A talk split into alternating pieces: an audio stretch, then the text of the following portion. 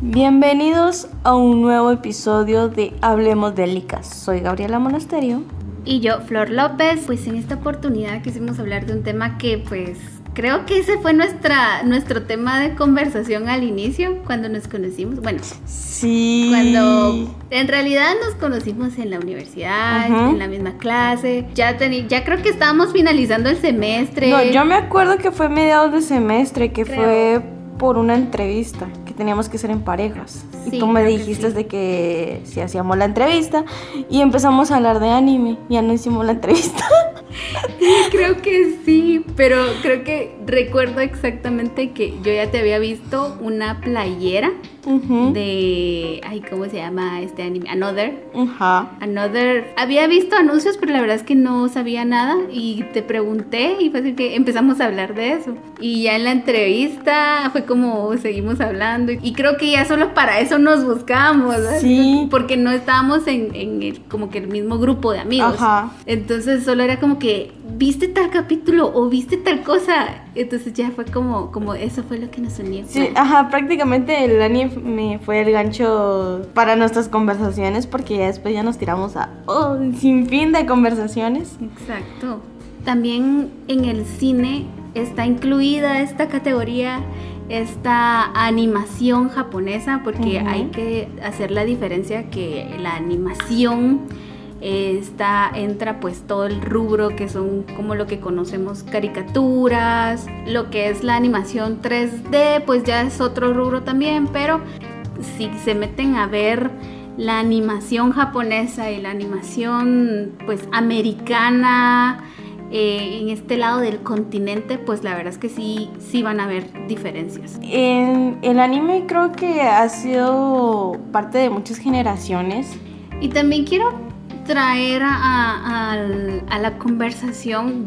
Cuando descubrí, por así decirlo, el anime, o sea, yo ni siquiera sabía que, existía esta diferencia, porque Cartoon Network, este canal, pues fue como que entre los primeros que yo recuerdo, como Dragon Ball, los Caballeros del Zodiac, bueno, eso creo que fue más en canales nacionales, um, Candy, Sí. Eh, ¿Qué otro, qué otro? Pero así de la vieja escuela. Bueno, aquí nuestra audiencia nos ayudará.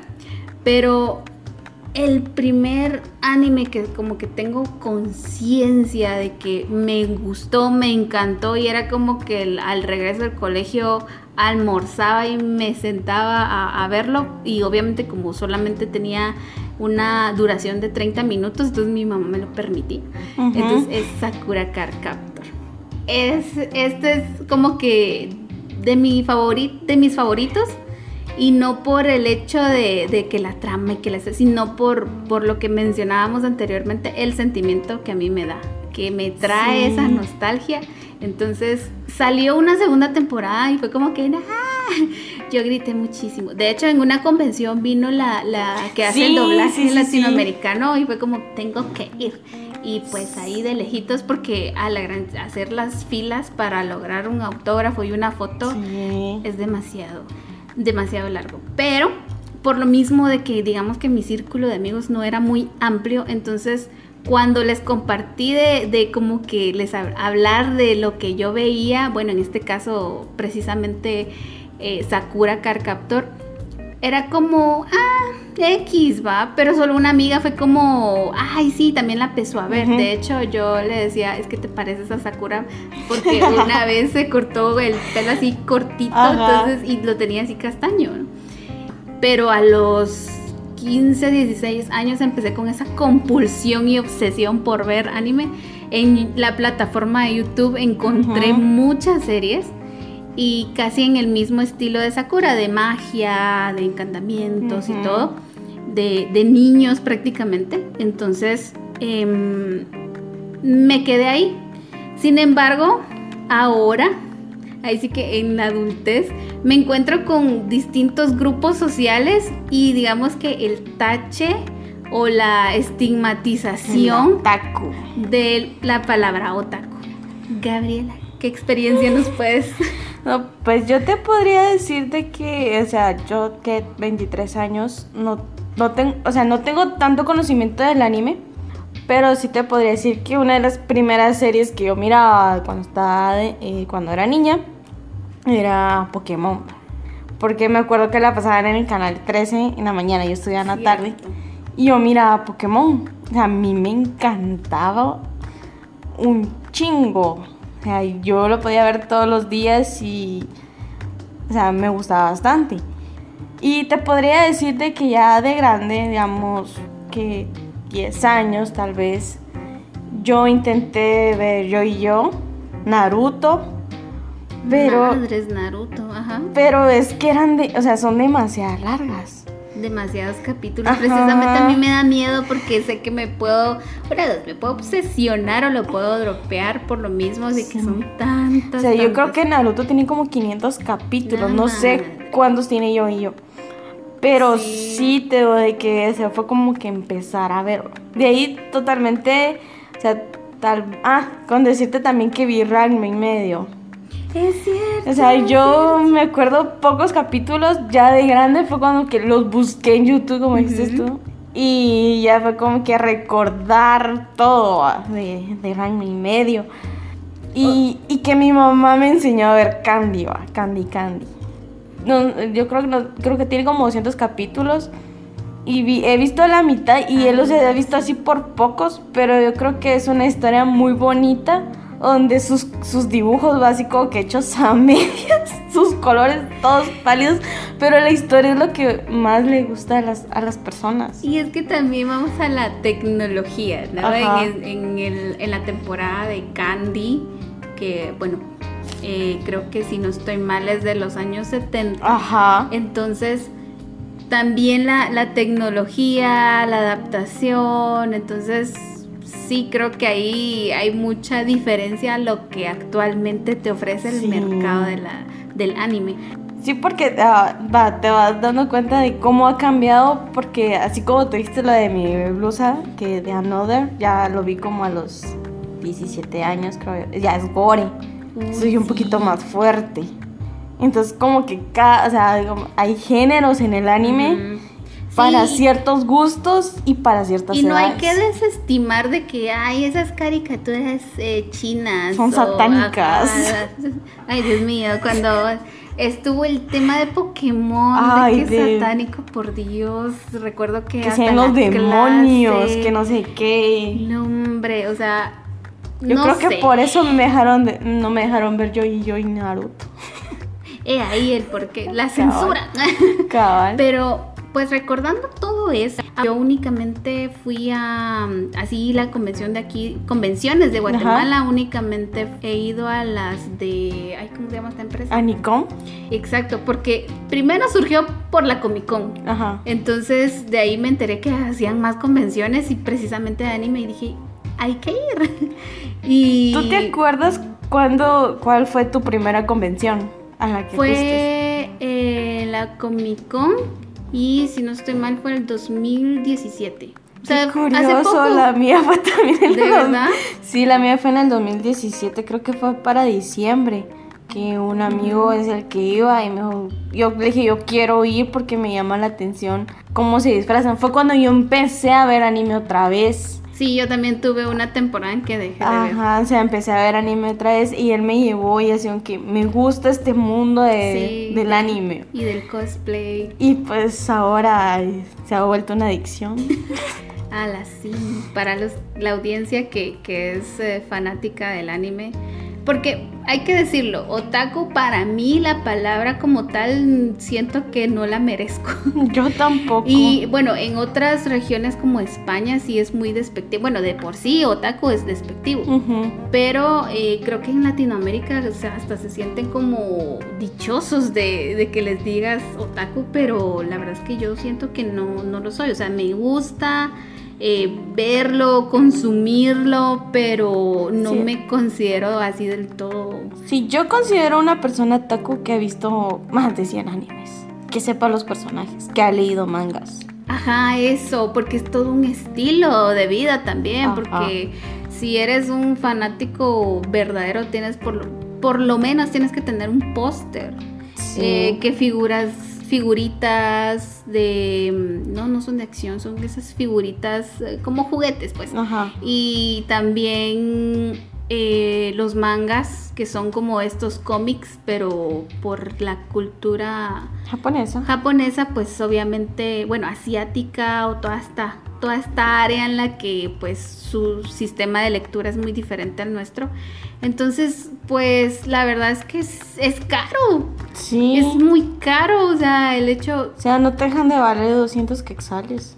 y simplemente no, es como que no, creo que un póster todavía y... Sí. Y recuerdo haber tenido una- Un pin de un ese. pin, un pin de tu serie favorita. Entonces, la primera convención fue Comic Con. Y Ajá. ya de anime como tal fue en la que coincidimos. Que justamente Ah, sí. 2018, Ajá. que ya me enteré con, de, de Anicon. Pues ahí fue como que chilero todo. Para mí este era la quinta. A la madre, yo era Yo- la primera vez. Yo sí tengo un montón de, de, o sea, de los pases de las entradas, todavía las tengo guardadas. Y Ah, tengo como también. 15, creo yo, porque me obsesioné tanto con ir. Digamos, hacían una convención, una por mes, creo yo. Sí, y, empecé, que- y empecé a ir así como que bastante. Fui a Nikon, fui a Comic Con. Eh, no me acuerdo cuál, es otra Sí, empresa. dos- es como dos dos, empresas. empresas. que se dedican a hacer convenciones de anime aquí en Guatemala. Y es muy bonito porque entre ellas dos se apoyan mucho, porque casi que son las mismas organizaciones. Pues yo he visto más como que las tiendas, Ajá. tiendas de, de, mm, donde venden la mercadería, de anime, como pósters y todos los, toda la mercancía de, de las series. Lo que es el anime, no sé, me depende del género, ah. Eh, porque a mí lo, yo inicié con el género eh, so. Que es como el, el romántico, el que, porque como les decía, hay de todos los gustos y hasta hay categorías y no es como que, bueno, yo soy una de las que me dicen, ¿qué anime me recomendas? Y es como que, bueno, ¿qué te gusta? Yo he visto tal cosa, pero no sé si te Tú te guste". pones como de categorías, como que fuera una plataforma. Exacto, así como que, bueno, pues te vengo ofreciendo el catálogo de... sí, entonces hay un como grupo demográfico porque aunque sean los que salen niños, pues sí tiene temas crudos y es como que el va más para el público adulto. Y hay otros, por ejemplo, en algunas películas sí es, está adaptado para niños, pero, pero igual, o sea, sí los temas son muy densos, o sea, sí hay temas, por ejemplo, que, que tratan algunas películas o series sobre el suicidio. Así como voces silenciosas. Ufale, sí, definitivamente esta película ante el tema del bullying, Sí. el tema también de este, como lo mencionas, del suicidio y esas como frustraciones, eh, todo lo... Yo siento que son, eh, el anime va como que al rollo más psicológico porque te presentan todos estos temas y la verdad es que Voces Silenciosas es wow. El título. El título te cautiva un montón. También lo que es la animación como tal, o sea, el- el- algunos efectos que tiene.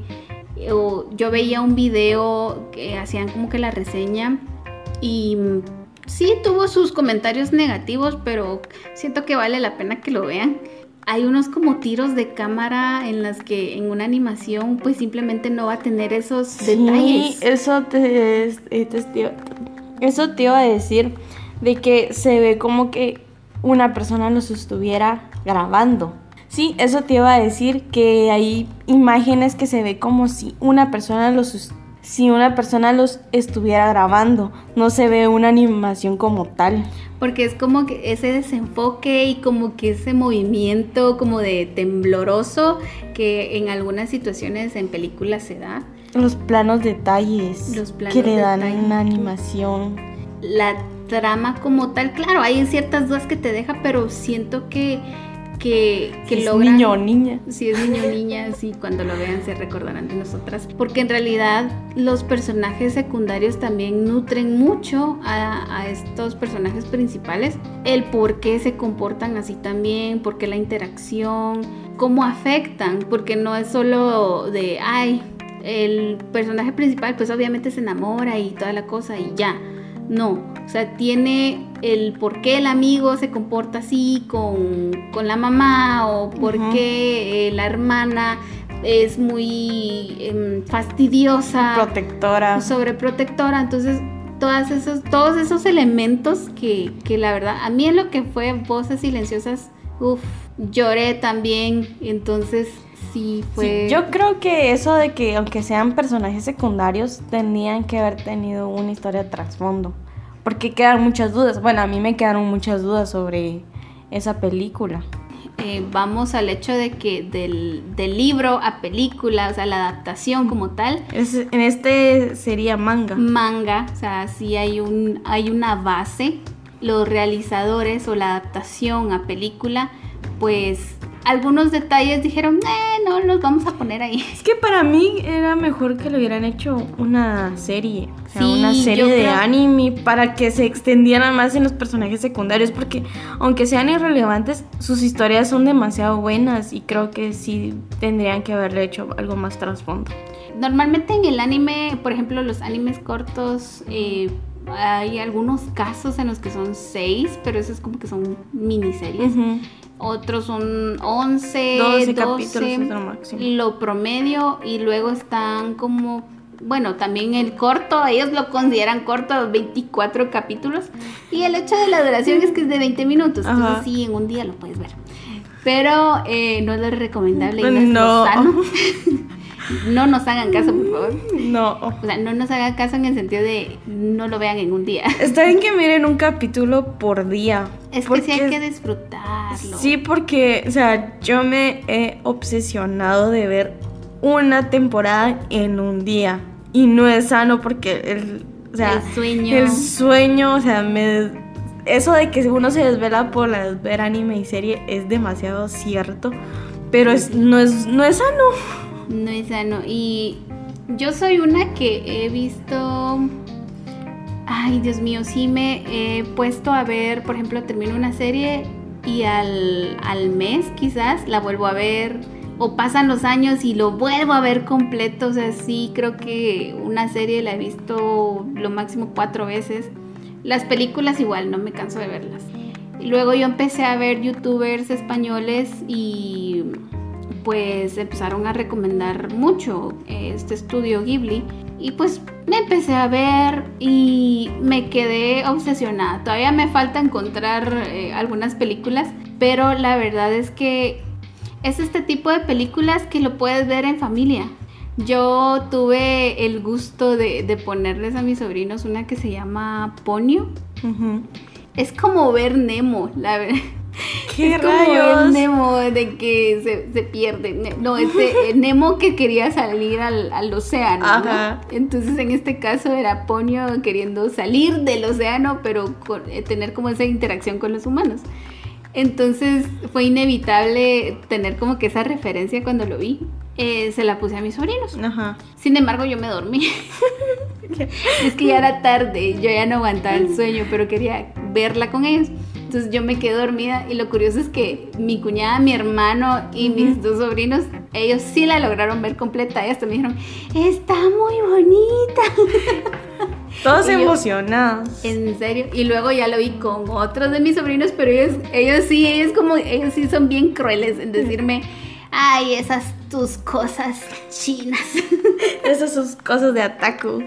Entonces es como, es que tía, eres muy rara. Entonces Solo la, la más pequeña fue como que le, le, gustó y le llamó la atención y me, me pareció curioso porque digamos que el mundo fantástico que tiene Ghibli, aunque va dirigido para niños, sí tiene su complicación porque sí te pone a, pensar, pero para los niños es como, nada, es que es bien simple. Sí. Es como el libro de la selva, busca lo más vital. Ahorita me surgió una duda, ¿cuántos animes has visto? Yo sé que más que yo. Sí, porque yo tenía un cuaderno y los tenía por género. Es que empecé mucho a lo romántico y recuerdo que Attack on Titan, esta serie que ahorita está teniendo como que su furor, fue de las primeras en que salí de ese género romántico. Aparte de Death Note, que es como que es Death Note es como de cultura general. Todos, Es que todos, todos tendríamos que, verla. aunque digamos, ay, esas cosas asiáticas que no sé qué, pero el doblaje que tiene es una joya, es una maravilla. La idea que te da. La idea que, te da Death Note, eh, esta presentación de en busca de la justicia, eh, no, el, camino, el camino a la justicia no, no siempre te lleva por el, el, buen, al lado correcto. Ajá. Entonces es muy, muy interesante. Hay unas pocas de terror como Another. Es como que fuera destino final en japonés. Sí, en japonés. Y con niños. Ay, sí que no suene tan raro. Eh, pero sí, la verdad es que es que sí he visto una infinidad. O sea, creo que el que más lo, el género que más he visto ha sido romántico y de ahí ha sido como de acción. Me ha llamado mucho la atención de em, sobre los superhéroes y también sobre las leyendas de Japón.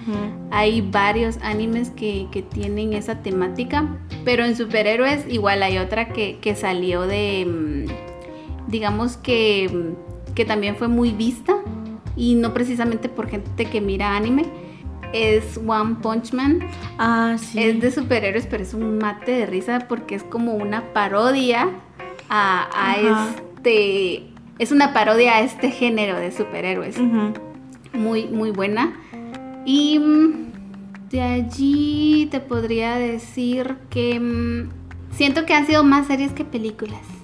Porque en películas sí he querido como que coleccionar las de Ghibli. Ajá. Y también, por ejemplo, hay otra que se llama Los Niños Lobo. Los Niños Lobo, o sea, yo la escuché con, uno de los españoles youtubers que él dijo, ah, es que esta película me afectó mucho y yo... Y no sabía qué tanto me iba a afectar, porque es de esas películas que lloré y hasta, hasta de verdad que, que grité, porque hay una escena, claro, no a todos les afecta de la misma manera, pero justamente cuando la vi por primera vez lloraron. La vi una segunda vez, pero esa vez la junto con mi novio, a distancia porque estábamos en tiempo de pandemia. Eh, se la presenté y él fue como que, ah", y yo, y yo así con el nudo de la garganta, no, ¿cómo puede ser que no te haya tocado esa escena? Y yo, sí, es muy conmovedora, pero ahora entiendo por qué a ti sí te afectó.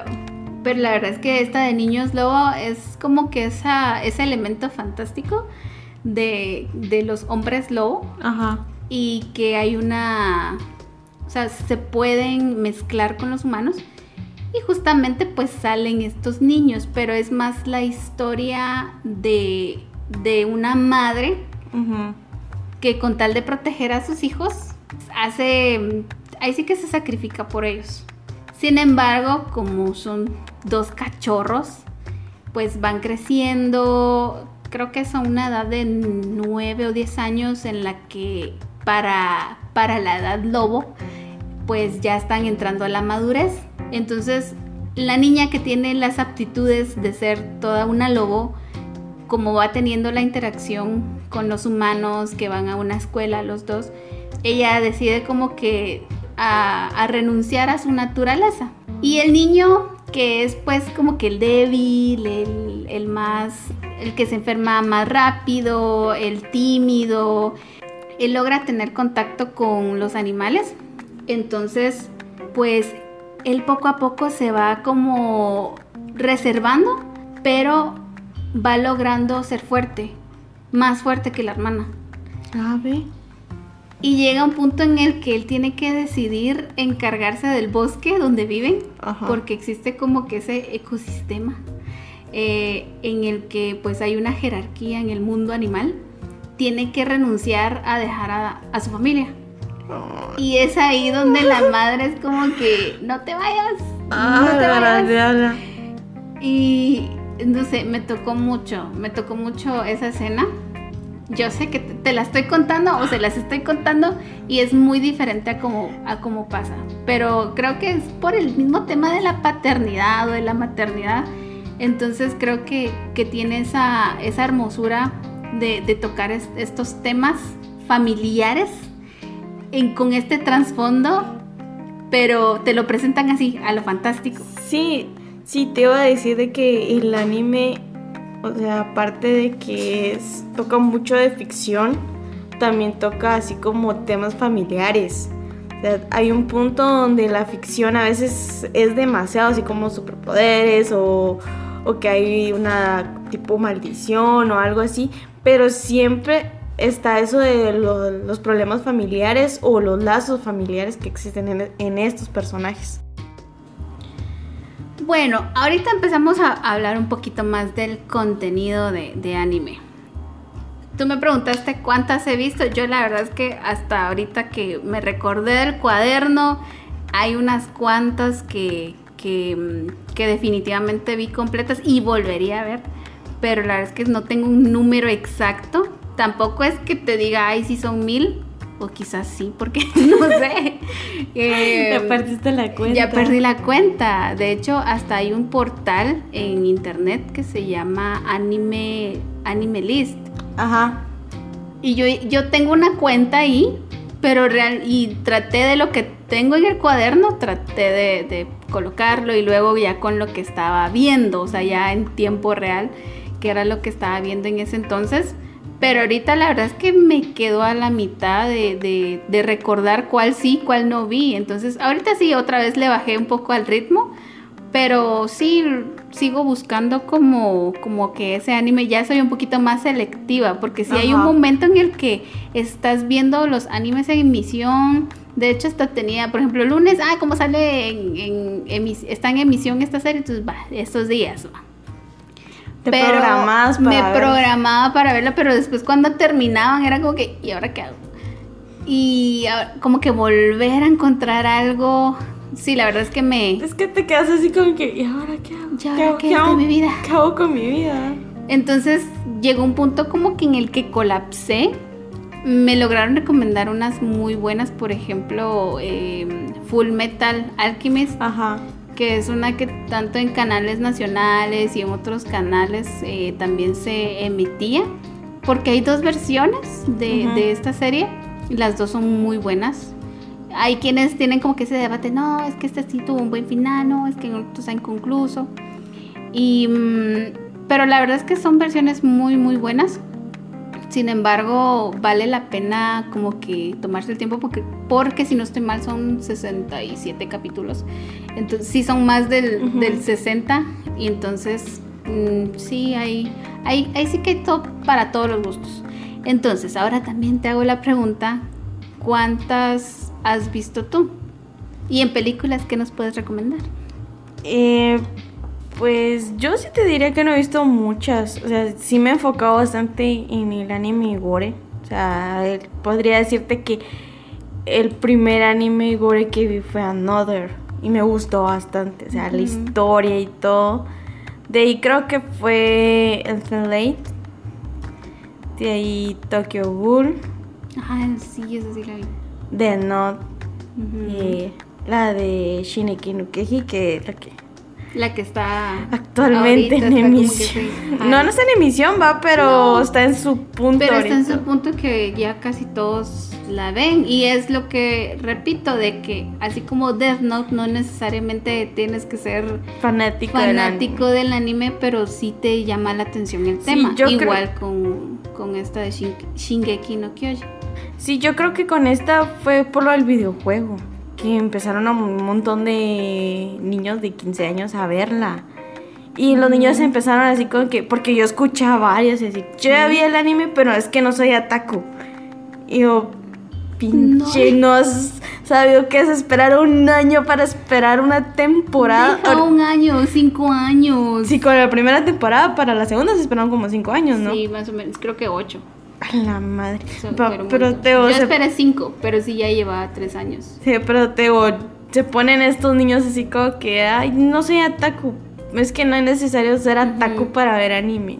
Sí, entonces estas em, series como que van teniendo, como que tuvieron su marketing también. O sea, el juego fue un buen punto de partida también. Entonces, la verdad es que quiero decir públicamente que los odio. Porque no saben lo que es esperar.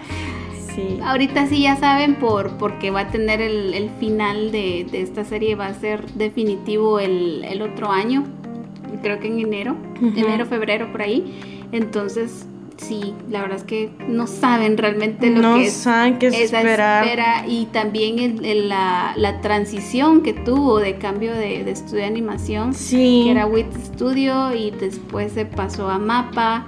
Claro, eran los mismos colaboradores, pero pero la verdad pero es que sí se mira el cambio hay la animación, sí se mira bastante. Y las peleas, es que las peleas son lo más. Ah, las el problema con este anime es que uno no se puede encariñar con ningún personaje. Alerta spoiler, no te encariñes con ningún personaje. ninguno, ninguno. es como que fuera los juegos del hambre. O sea, uno no se puede enamorar de ningún personaje porque, o sea, todos mueren. Sí, como en, el, en, el, en los juegos del hambre es como que, ay, la niña, la niña. Ajá, y muere y tragan que se muere. Sí, igual con este anime es que todos los la mayoría de los personajes mueren. Entonces, es demasiado triste. A mí todavía me afecta. Pero Nos afecta. Pero animo. Y en la película te podría decir que fue la de Luces en el Cielo es como que esos viajes, es, pues sí es como un, es inevitable la referencia con eh, el efecto mariposa. Sí, o sea, yo la vi y se me imaginó a efectos la película de efectos mariposa, porque es este viaje en el tiempo que insiste estar con esta niña. O sea, él encuentra una esfera y se da cuenta que puede viajar en el tiempo las veces que a él le da la gana. Y siempre intenta estar con esta niña pero siempre más de algo que no está bien, o sea, algo que le afecta a él de una u otra manera. Pero, o sea, como que al final sí se da cuenta que, bueno, ni modo, no puedo hacer nada para estar con ella y me conformo con lo que tengo. Es que es bastante buena la película. Es que, como lo mencionaste, de que todas como que tienen ese mensaje y precisamente así es es entre la moraleja de, esos mensajes. Pero, ¿tú tenías alguna expectativa cuando, cuando viste esta película?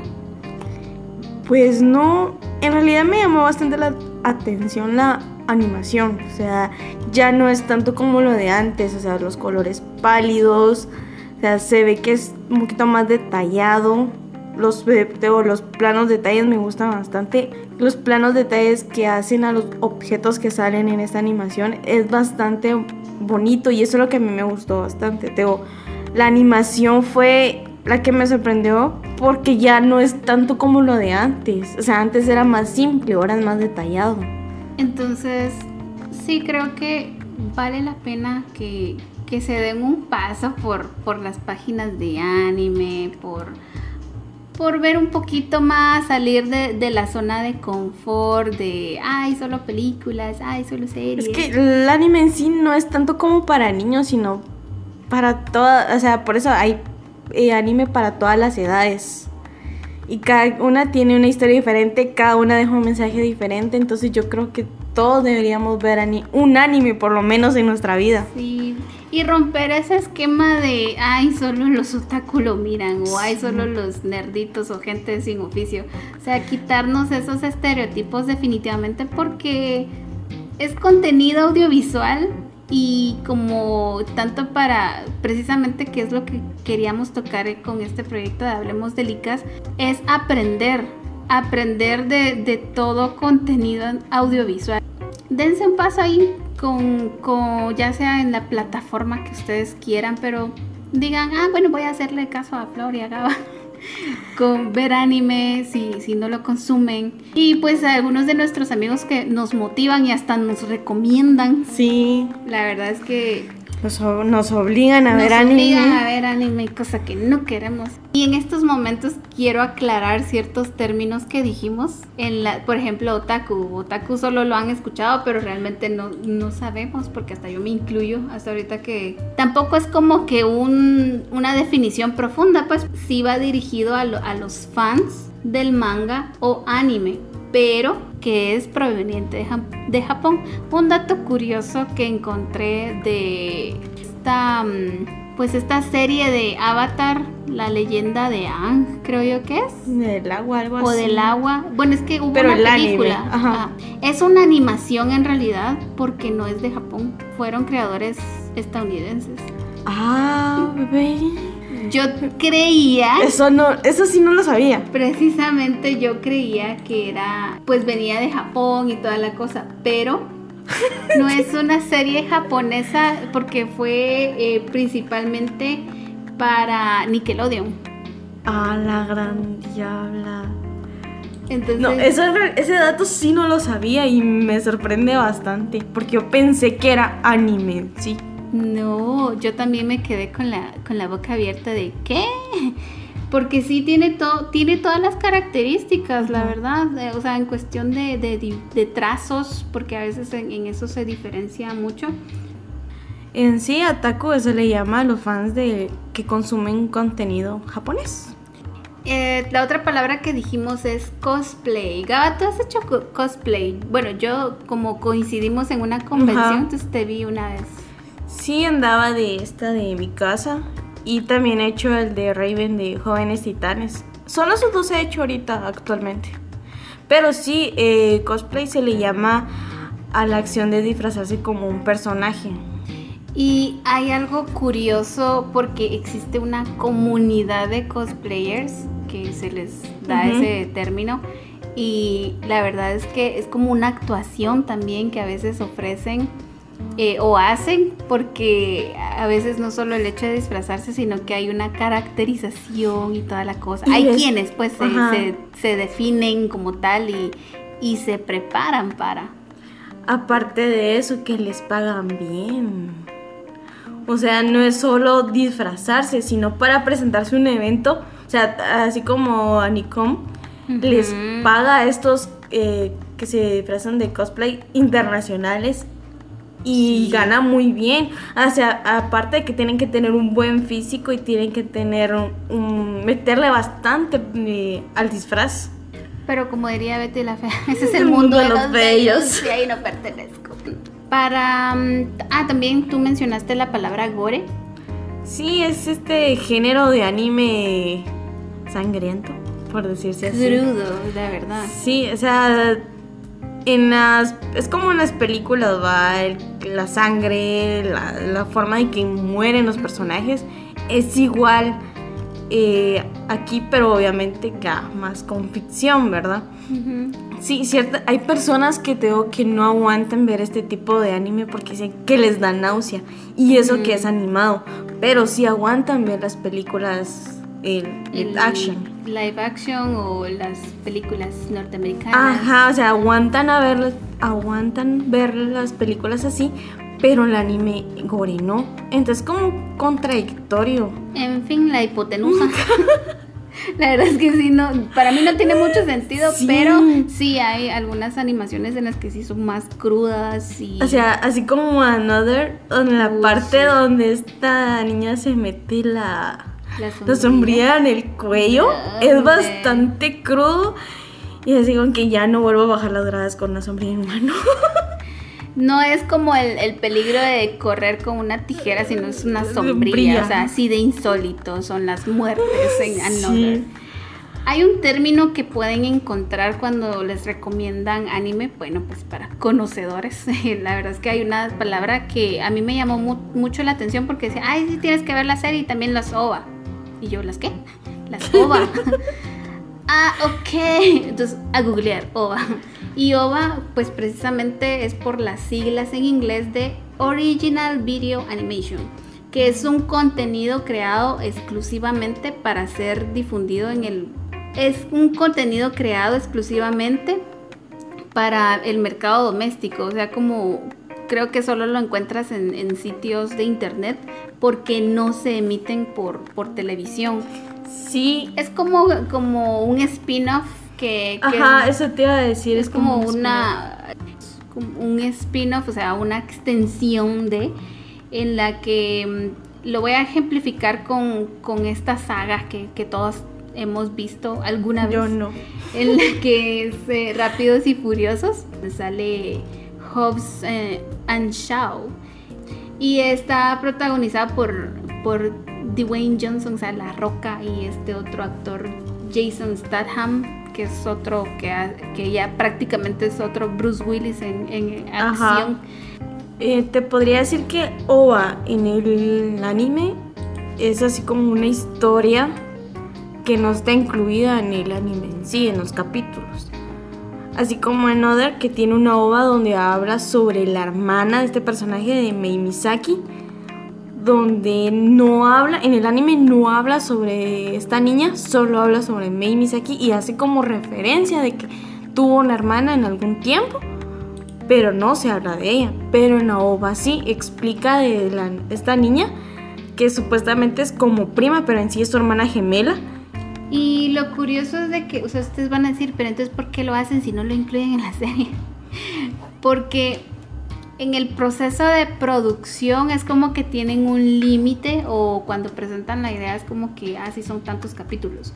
Ok, pero en un principio era como, por lo mismo que están basados en mangas, entonces algunos creadores independientes decidieron hacer como que aclarar la historia que está dentro de la serie o sea, simplemente es un aporte para, pero no es necesario.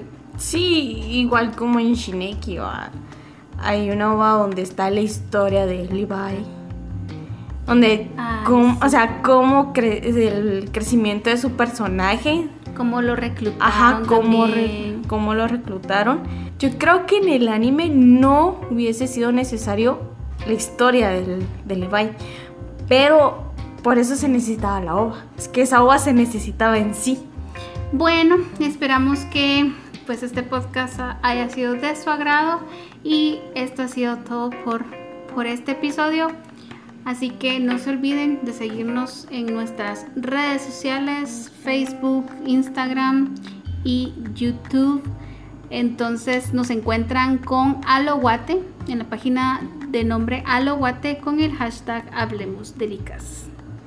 Y no se olviden de compartirnos con sus amigos, así con que, miren, escuchen a estas dos chicas que hablan sobre películas y otras cosas, ¿va? Pero igual compártenos y, y esto es todo.